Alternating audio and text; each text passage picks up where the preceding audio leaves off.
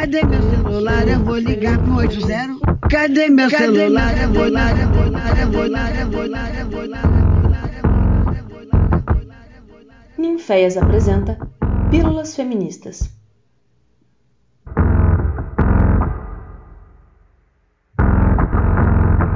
Olá, a voz neste podcast é a da Márcia Cristina, o Massinha Baobá. Esta é a primeira vez que participo das Pílulas Feministas lançada pelo Ninféias. Como de costume, vou me apresentar primeiro e depois conversarei com vocês sobre um assunto que pesquiso que é performances pretas como práticas de resistência. Vamos começar.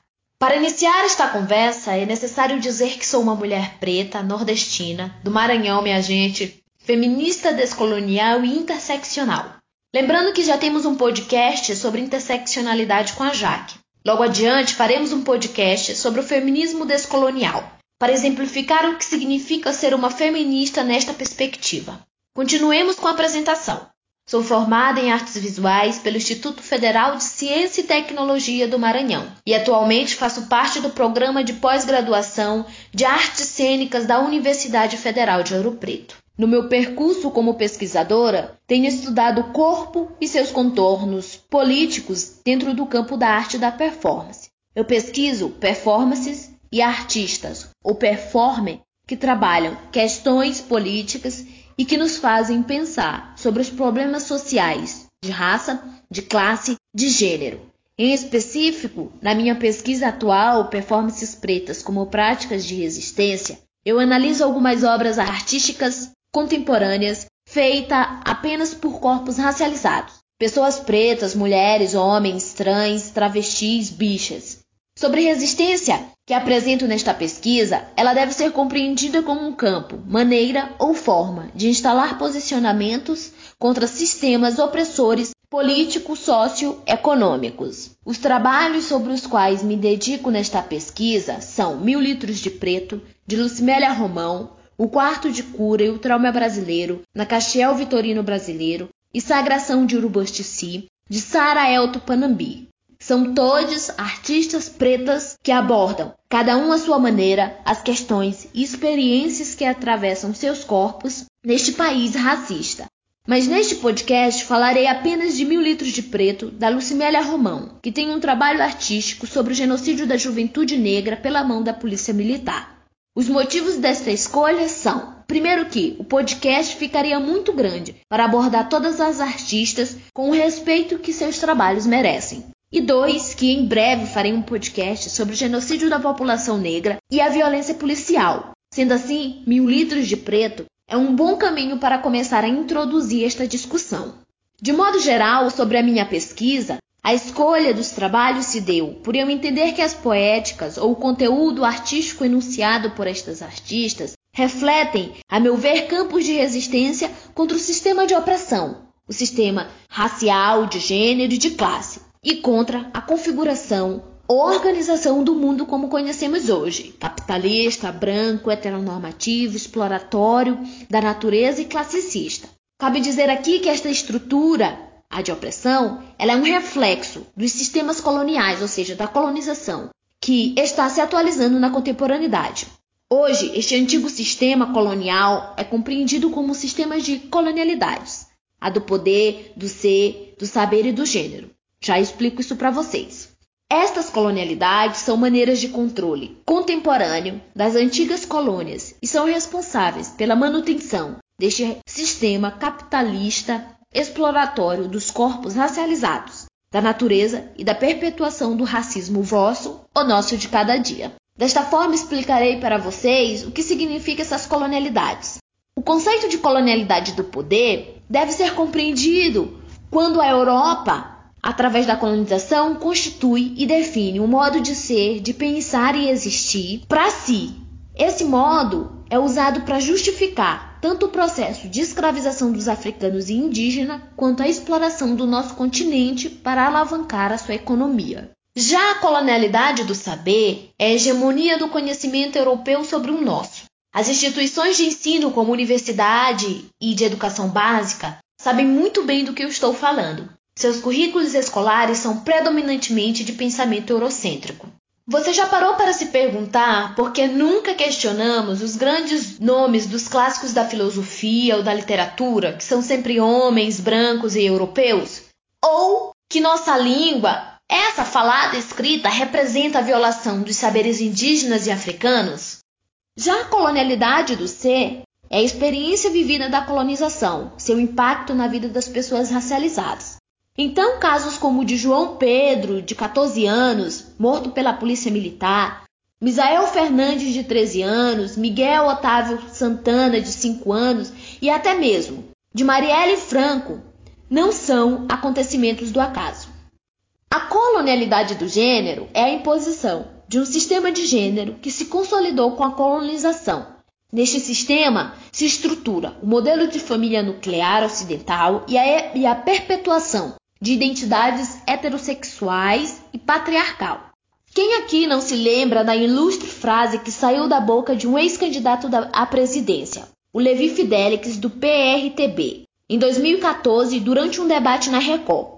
Ao ser questionado por Luciana Genro, candidato do PSOL, sobre os motivos de que as pessoas que são mais contra o reconhecimento da união homoafetiva são aquelas que se dizem a favor da família. Então ele responde pelo que eu vi na vida, dois iguais não fazem filho. Digo mais, desculpe, mas aparelho excretor não reproduz. Todas essas colonialidades que eu apresentei estão diretamente relacionadas à estruturação da sociedade como a entendemos e vivenciamos hoje. Deste modo, a crítica que a Lucimélia faz através da sua performance é direcionada a essa estrutura histórica de colonialidades, que são resquícios ainda da colonização e escravização, que subjugam e tratam com violência os corpos pretos. A partir de agora, vamos pensar sobre a performance Mil Litros de Preto. Assim, poderemos entender que a resistência pode ser percebida na forma como o posicionamento político da artista e, consequentemente, do seu trabalho, instauram sistemas de denúncia que desmascaram as estruturas que permeiam suas vítimas.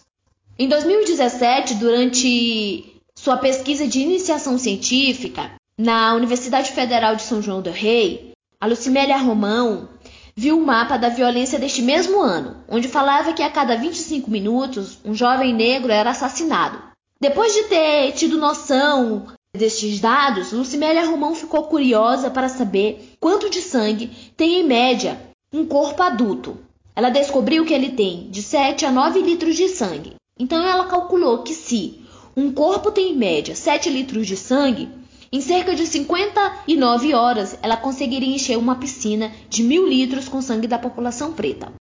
Pensando que a cada 25 minutos morre um jovem preto, pobre e periférico.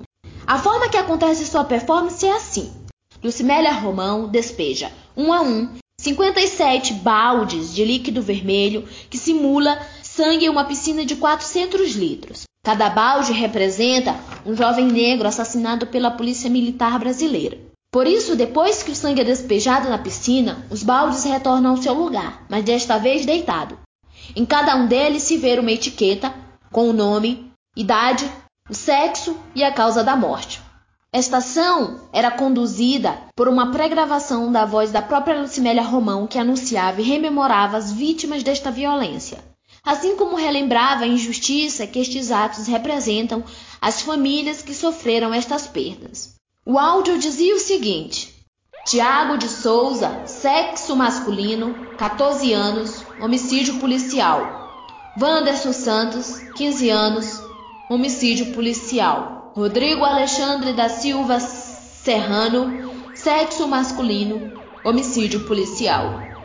Em 29 de setembro de 2019, esta performance foi realizada com um coletivo das Mães de Maio de São Paulo, uma organização de familiares e amigos das vítimas da violência policial. Neste dia, Lucimélia compartilhou a experiência de fazer sua performance com estas mães. Então, uma mãe pegava um balde, caminhava em direção à piscina, dizia o nome do seu filho e em seguida esvaziava o balde, e depois o deitava no lugar que estava anteriormente. Este trabalho, ao ser compartilhado com coletivos de mães, enfatiza que a poética artística de Mil Litros de Preto aborda um problema político cuja questão é pública.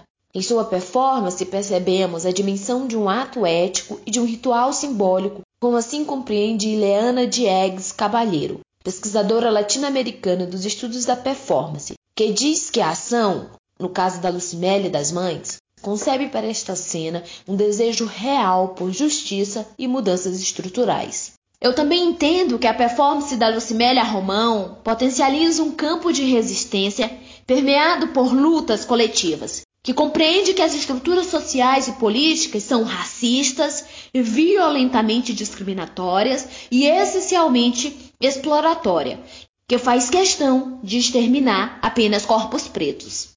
Para finalizar esta conversa, imagina comigo um trabalho como o da Lucimélia dentro de uma escola pública. Quais reflexões ela levanta para a comunidade escolar? Imagina o quanto, o quanto é forte este trabalho que fala sobre o genocídio da população negra ao ocupar um evento artístico que nunca fez questão de discutir sobre racismo e suas consequências para a população negra. Agora imagina mais uma vez quais discussões podem ser geradas a partir de uma performance que denuncia os maus tratos do Estado a uma comunidade que você não pertence. Outro ponto interessante deve ser dito. Eu percebi que o trabalho em questão, né, o Mil Litros de Preto, possui uma prática existencial. Mas como assim, né?